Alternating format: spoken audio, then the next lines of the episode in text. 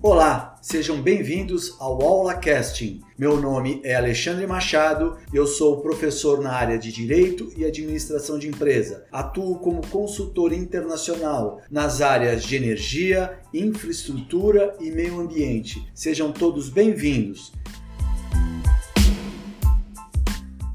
Já na segunda aula, nós analisaremos o transporte marítimo no contexto tanto internacional quanto nacional. Para isso, eu trago algumas características a respeito desse modelo de modal. Primeiro, que é a forma mais econômica de se movimentar grandes volumes e toneladas de carga por longas distâncias. Lógico, além de ser um modal muito mais ambientalmente correto quando comparado a qualquer outro de modal. Ele é utilizado por todos os tipos de carga, além de ser, lógico, o único modo de transporte que possibilita o quê? Eu transportar grandes quantidades, né, milhares de toneladas e metros cúbicos de qualquer produto de uma única vez. Dessa forma, o transporte marítimo acaba contribuindo para a otimização desse transporte global, auxiliando assim de certa forma, não, de forma realmente incisiva no funcionamento dessa complexa cadeia logística. Vale lembrar que o transporte marítimo atualmente ele é o modal mais utilizado no comércio internacional. Somente no Brasil ele responde por mais de 90%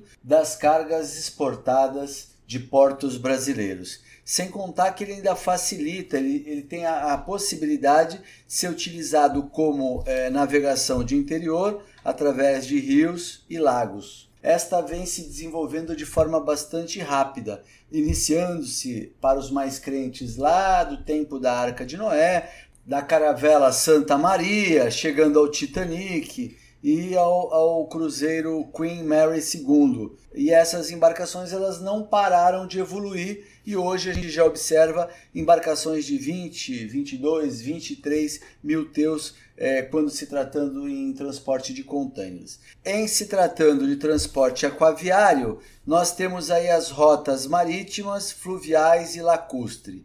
O Código de Atividade Econômica perante o governo brasileiro do transporte aquaviário é o número 50, a título de curiosidade e pesquisa. Bom, no modal marítimo, ele é realizado por navios em rios, oceanos e em mares. Também atende a cabotagem ou, como dito anteriormente, a navegação de longo curso. Também é utilizado para todo tipo de carga em grandes quantidades, além de características e tamanhos diversificados. Ainda no transporte fluvial, é, feito basicamente por rios internamente no país, a navegação gera a possibilidade de fazer a ligação interior dessas cidades desses estados. Também é possível transportar qualquer tipo de carga, pensando sempre na limitação da profundidade. Muitas vezes o fluvial no Brasil é feito através de barcaças e às vezes tem que transpor estações de elevação. Diversifica ainda quanto ao tamanho e característica dessas embarcações, tendo em vista essa limitação que os rios proporcionam. De toda forma, a navegação praticada em rios pode ser dentro do país propriamente dito, ou fora do país, ou mesmo dentro do próprio continente. Aí vai depender muito da localidade que a gente está falando.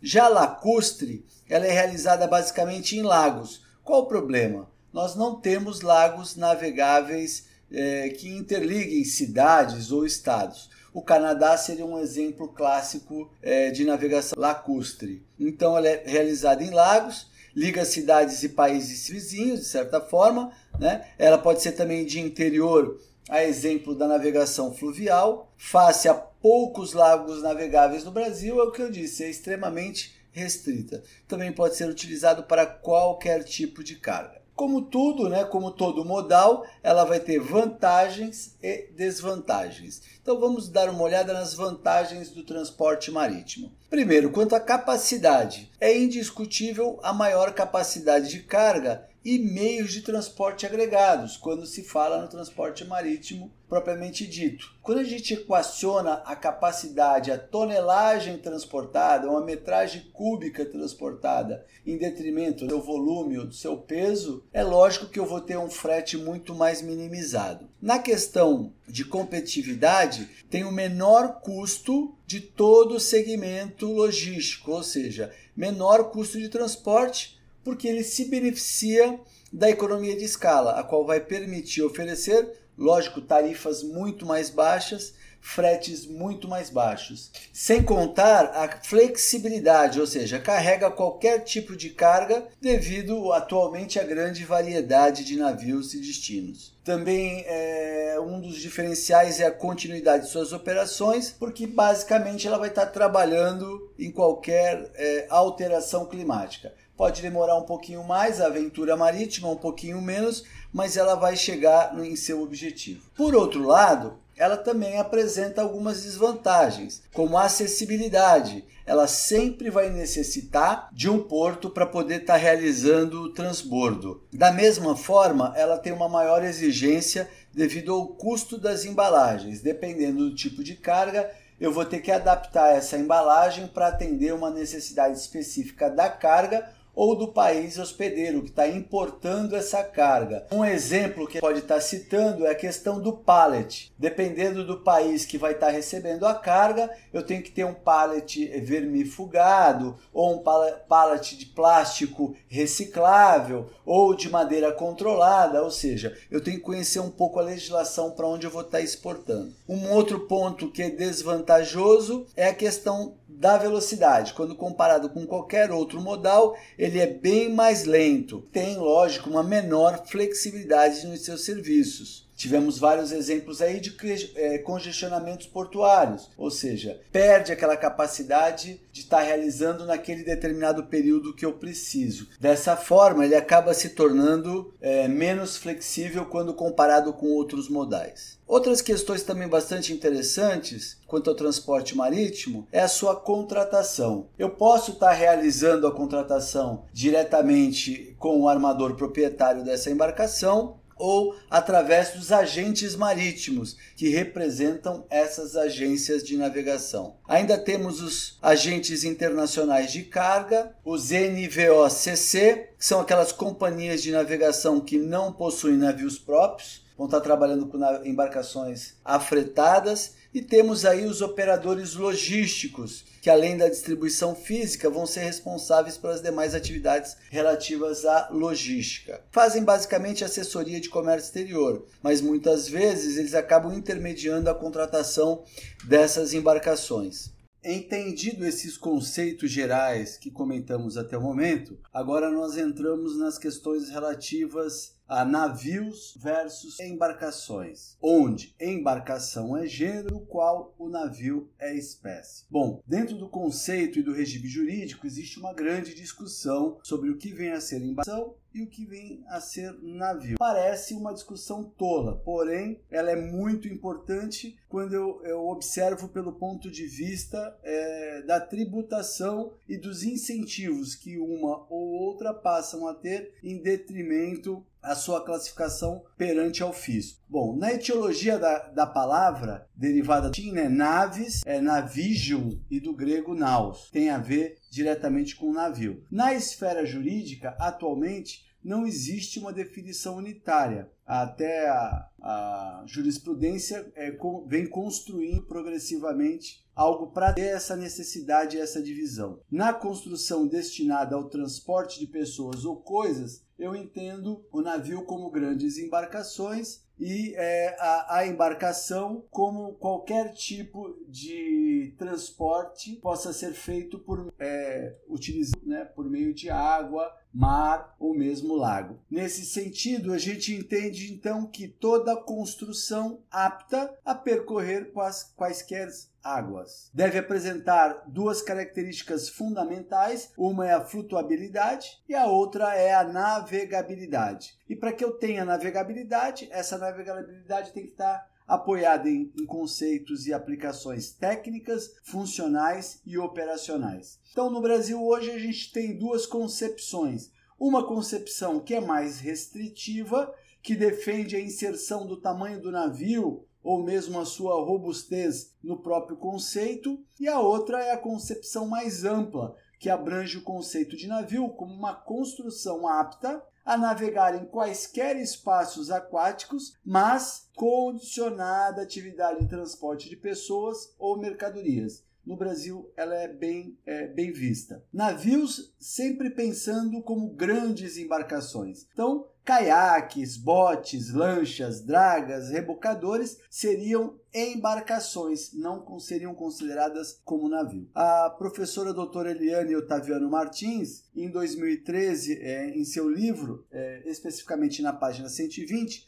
ela nos traz um conceito bastante interessante, que, eu, que aqui eu vou destacá-lo. No contexto de embarcações, insere-se construções náuticas ou engenhos flutuantes, suscetíveis de locomoção em vias marítimas ou navegáveis, dotadas ou não de propulsão própria considerando a destinação econômica na indústria shipping. Estas embarcações podem ser exploradas nos mercados de frete, transporte de mercadorias e pessoas, no mercado de turismo, na rebocagem, na indústria de petróleo e outros mercados específicos. Então, notem que a professora Eliane Otaviano nos traz uma, uma concepção mais ampla do conceito navio versus embarcação. Quando a gente olha é, é, mais especificamente, é, uma análise mais fina do conceito e do regime jurídico, nós temos lá na Convenção para a Prevenção de Poluição por Navios, a Marpol 7378, que foi aqui reconhecida pelo Decreto 2508 de 98,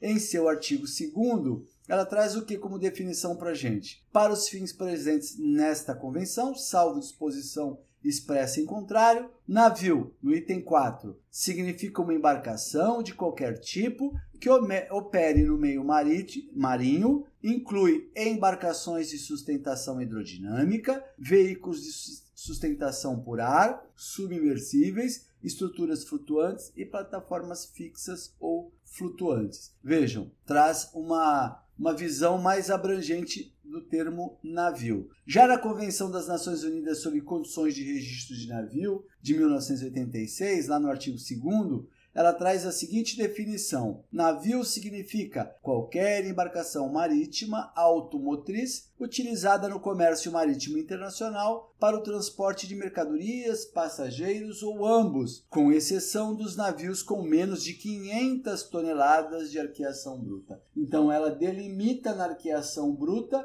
o conceito do que vem a ser navio e o que vem a ser embarcação mesmo que de forma geral. Já na Convenção Internacional sobre Salvamento Marítimo de 1989, a SOLAS, no artigo 1 para os fins dessa convenção, item B, navio significa qualquer embarcação ou estrutura capaz de navegar. Ou seja, uma concepção muito mais ampla quando é do ponto de vista de tonelagem, de arqueação ou mesmo eh, de dimensionamento. Ainda, na Convenção Internacional sobre Preparo e Respostas e Cooperação em Caso de Poluição por Óleo, lá de 1990, ela traz a seguinte definição no artigo 2 no item 3. Navio significa qualquer embarcação que opere no meio ambiente marinho, incluídos os aerobarcos, os veículos de colchão de ar, os submersíveis e os flutuantes de qualquer natureza. Veja bem, vertente então navio como qualquer construção destinada à navegação, totalmente uma concepção muito mais ampla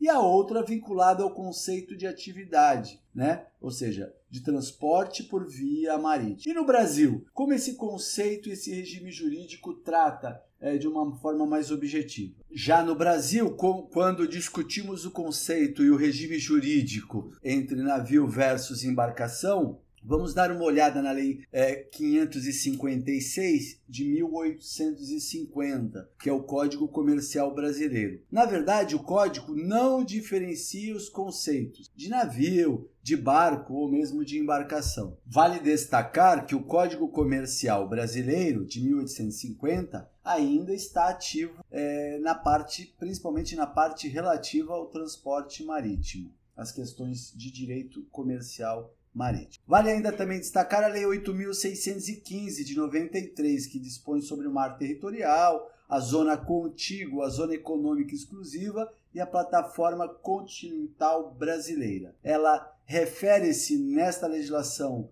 é, a navio como palavra e não conceito. Então, ora ela utiliza navio, ora ela utiliza embarcação. A Lei 9.432 de 97 vai dispor sobre ordenação do transporte aquaviário. Ela vai se referir apenas à palavra embarcação, não aplicando esta palavra como conceito. O decreto 87.648 de 82, que regulamenta o tráfico marítimo, esse decreto vale, vale dizer que ele foi revogado pelo 2596 de 96, mas vejam bem, no artigo 10 e no artigo 11, ele usa o termo embarcação no 10, empregado neste regulamento, abrange toda a construção suscetível de se locomover na água, quaisquer que sejam suas características. E no artigo 11, emprega nesse regulamento, abrange as embarcações destinadas ao comércio marítimo, fluvial ou lacruste ou o transporte de cargas ou passageiros. Mesmo revogado, é, no artigo 10 ele considera a embarcação é, de forma geral, e aí ele atende os principais conceitos internacionais, e no segundo, ali no artigo 11, ele vai especificar mais a embarcação mercante, ou seja, utilizada no mercado. Mas também não delimita é, se são todas ou não. Essa vale reforçar mais uma vez, esse decreto foi revogado.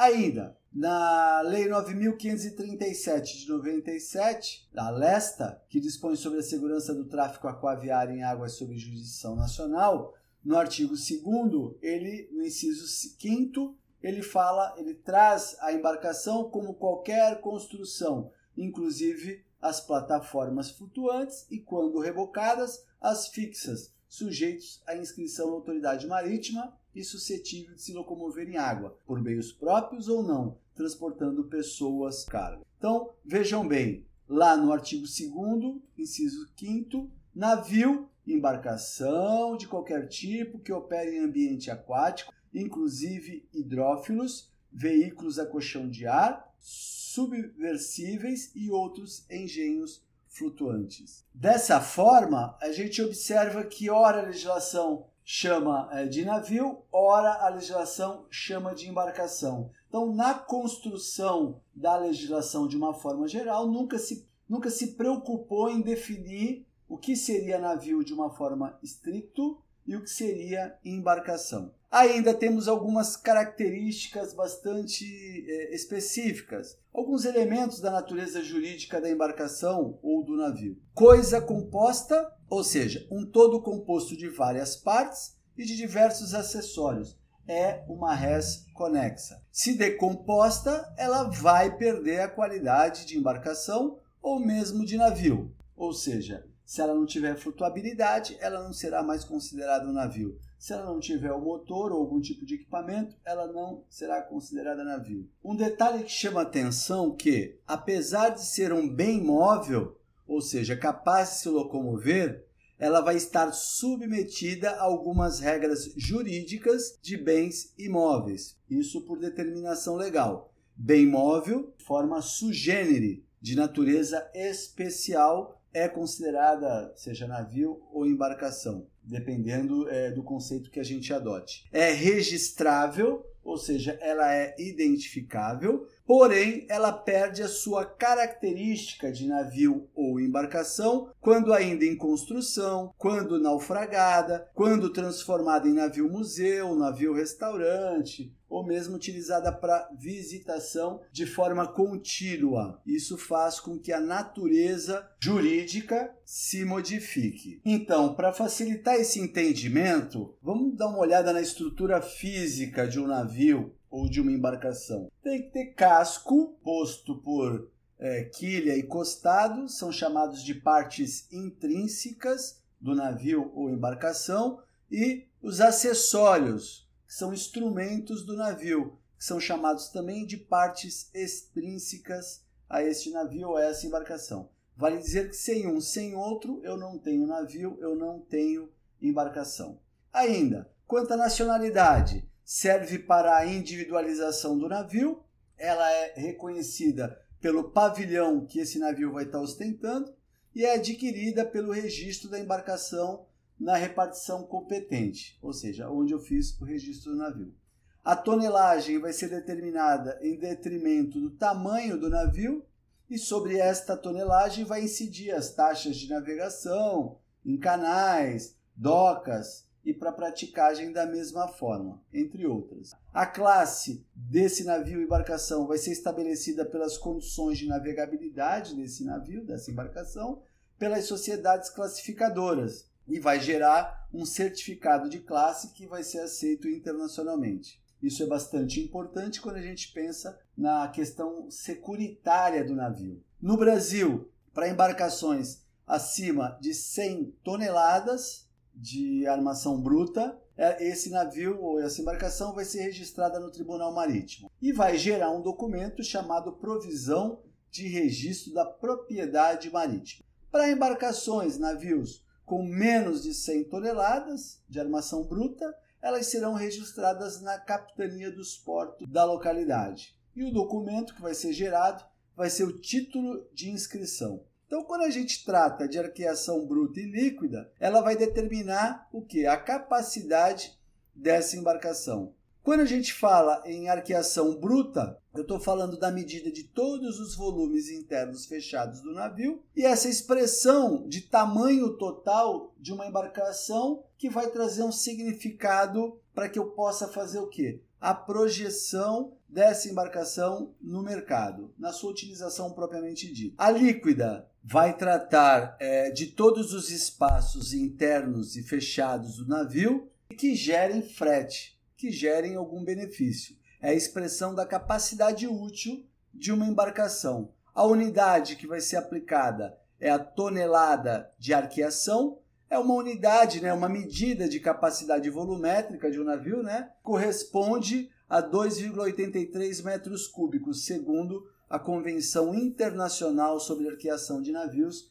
de 1969. Quando a gente trata de porte, eu vou estar tratando do porte bruto e do porte líquido. O porte líquido ainda vai ser dividido em porte operacional e unidade de porte propriamente dito. Então, no porte bruto, o, o peso máximo da carga, passageiros, sua, sua bagagem, combustíveis, água, mantimentos e sobressalentes, tudo vai ser expresso em toneladas métricas e vai corresponder à diferença entre o peso da embarcação carregada e o peso da embarcação leve sem o seu carregamento. Isso é chamado de porte bruto. O porte líquido, o peso máximo de carga e passageiros, que é expresso também em toneladas métricas, e a embarcação, a capacidade que essa embarcação pode transportar parte do porte bruto utilizável comercialmente. Então, quando a gente divide aí o porte líquido, eu vou ter o chamado porte operacional, ou seja,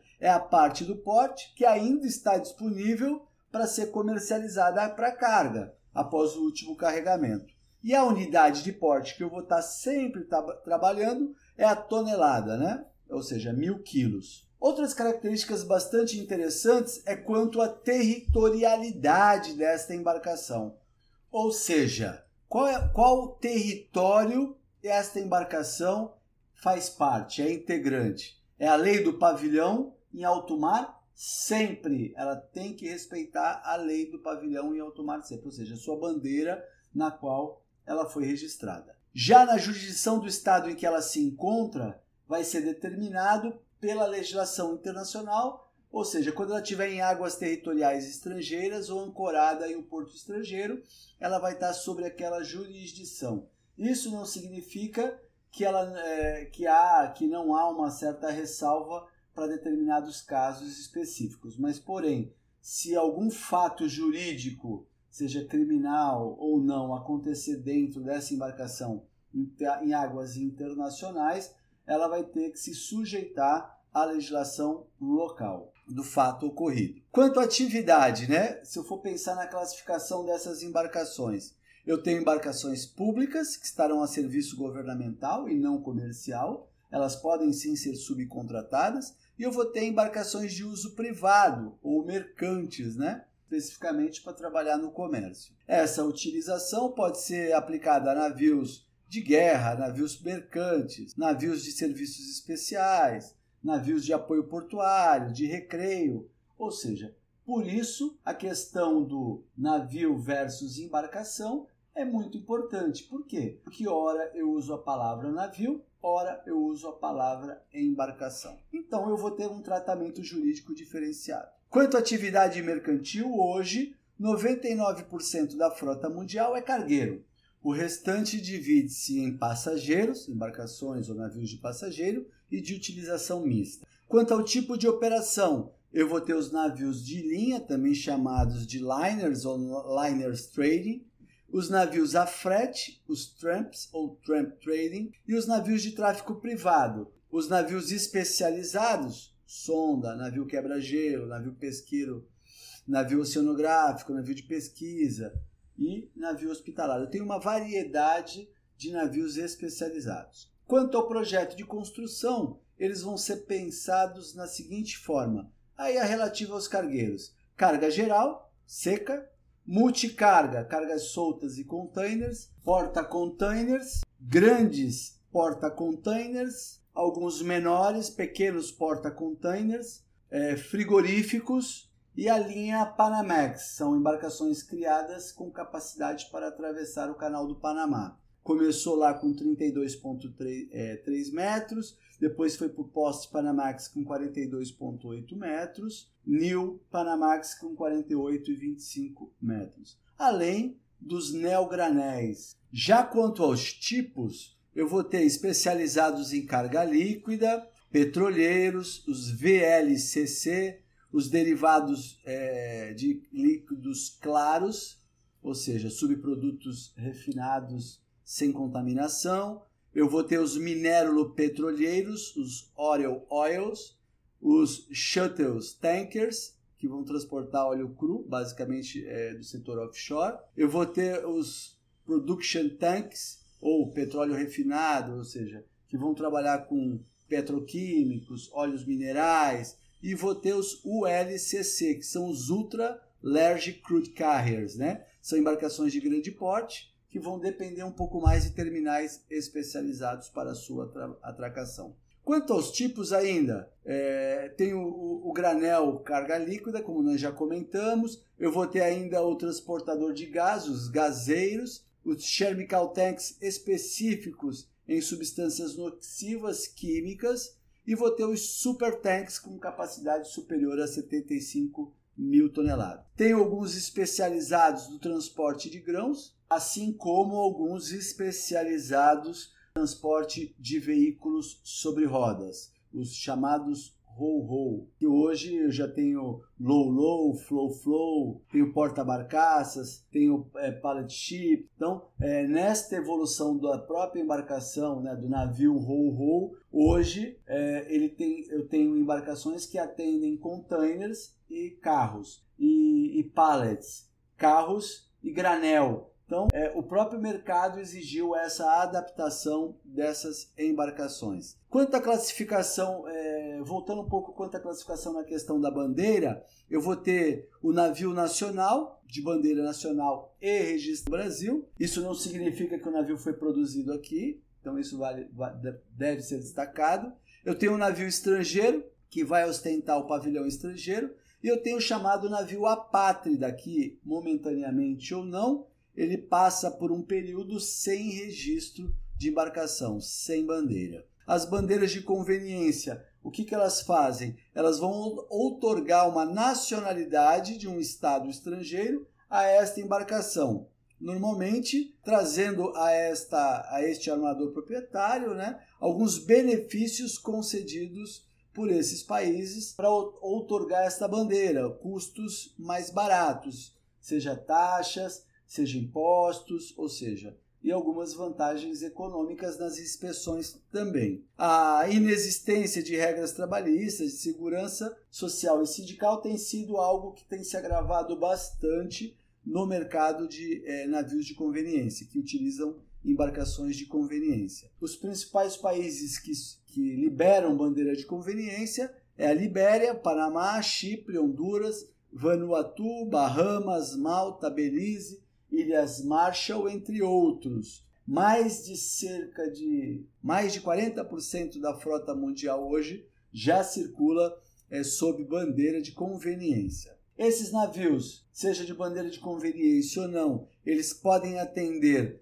é, é, a navegação de longo curso, pode atender também a, as linhas relativas à cabotagem ou mesmo a navegação costeira ou de apoio portuário. Tudo vai depender é, do tipo de contrato de, de que vai ser realizado com esse armador proprietário ou com o NVOCC. Tudo vai depender do que eles vão estabelecer nestes contratos. Bem, visto a classificação dos navios quanto ao tipo de navegação, vamos dar uma olhada agora nas vantagens e restrições e aí eu trago aí no material de apoio algumas embarcações que nos dão apoio aqui, seja no transporte marítimo internacional, na forma de tramp, liners, né, ou mesmo em atividades específicas. O primeiro que a gente vê lá nos nossos slides é o navio heavy lift, né? Ele é destinado a cargas especiais, a cargas mais pesadas. Então ele pode transportar desde um outro navio, uma plataforma de petróleo ou mesmo portainers, como aconteceu há pouco tempo aqui no Porto de Santos. Temos o Ciabi também, que é o modelo mais novo de embarcação, e ele é facilmente convertido em granileiro ou porta-container. Ele normalmente possui pau de elevação, ou seja, ele consegue operar por meios próprios ele tem um tamanho um pouco é, reduzido quando comparado com outros navios capazes de fazer as duas operações e é restrito, né? Ele é mais utilizado em portos de menor capacidade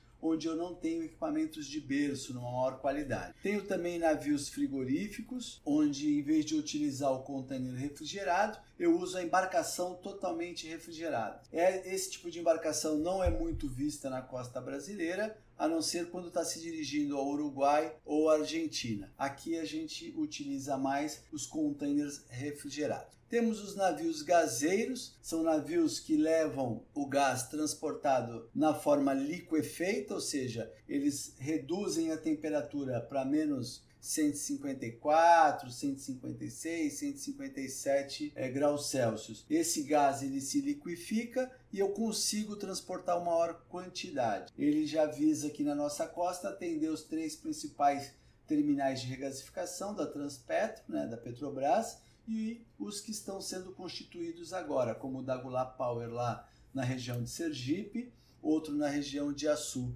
que a gente vai estar dando uma estudada em aula própria sobre esse tema. Temos ainda os navios de passageiro, os navios de cruzeiro, podem variar de tamanho até 800 pessoas até 3, 4, 5 mil passageiros. Atendem também a costa brasileira em determinadas épocas. É, são embarcações mais sazonais. Os row-row row-off são embarcações projetadas para transporte de veículos, né, bem específicas, ou seja, eu tenho hoje RoRo que é 100% veículo, veículo e caminhão, veículo, caminhão, container, veículo, é, container, veículo pallet, é, veículo granel, ou seja, tempurão. Então, eu tenho várias modalidades e aí, dependendo da região, eles vão ser utilizados de forma mais específica. Temos os navios químicos específicos para cargas químicas, digamos, perigosas, né? São é, navios de difícil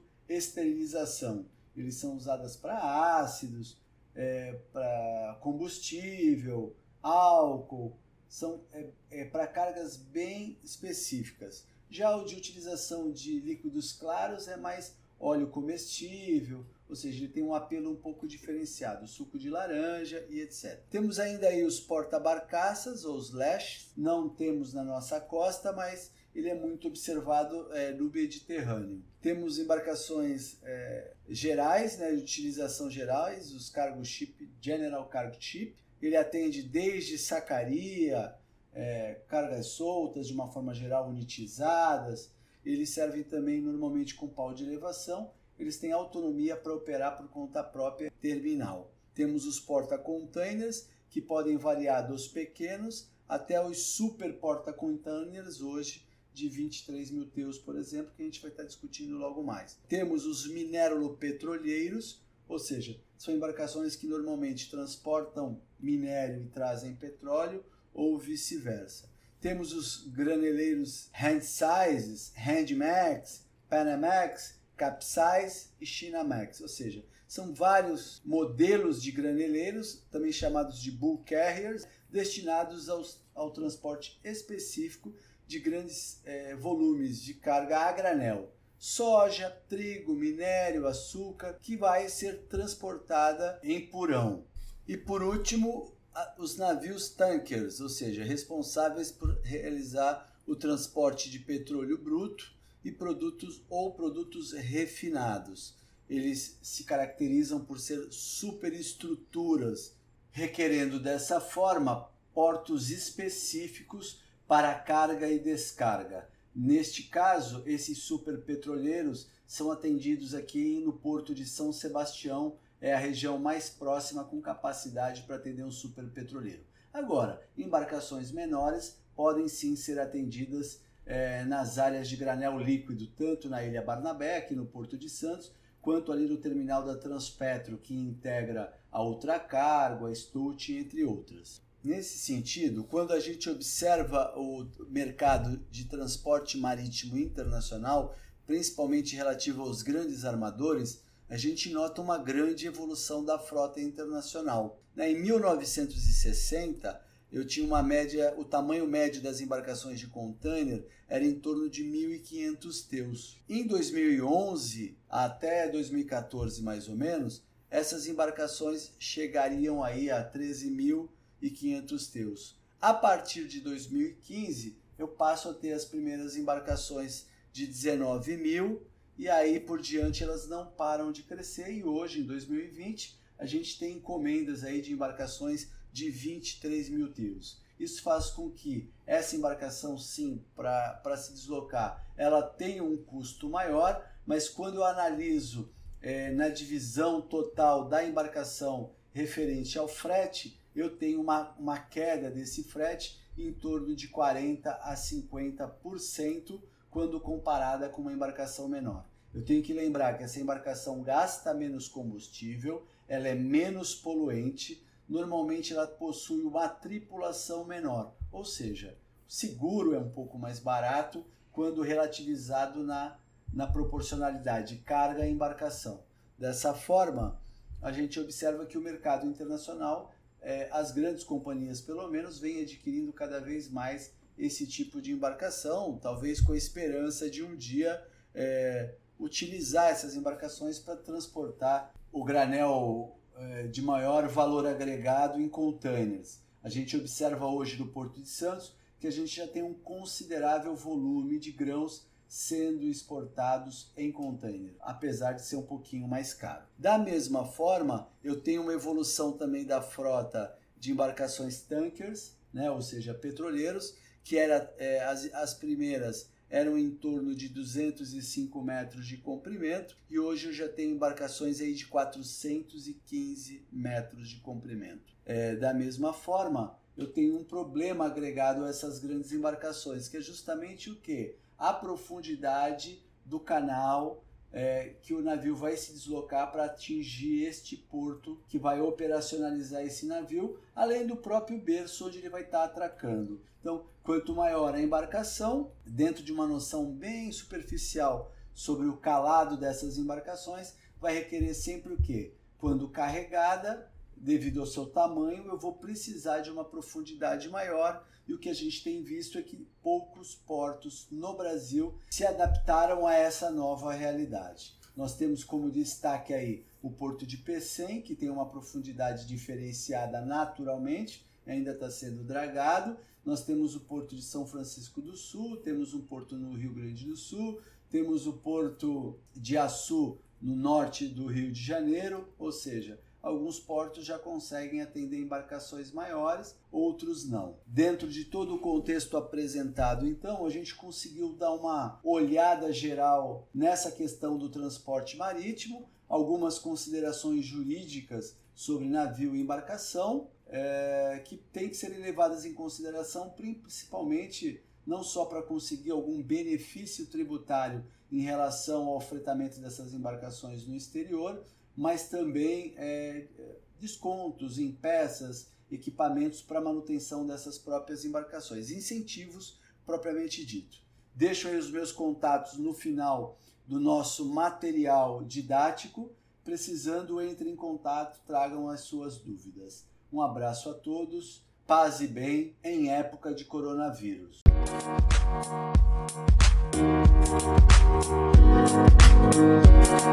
Música Thank you.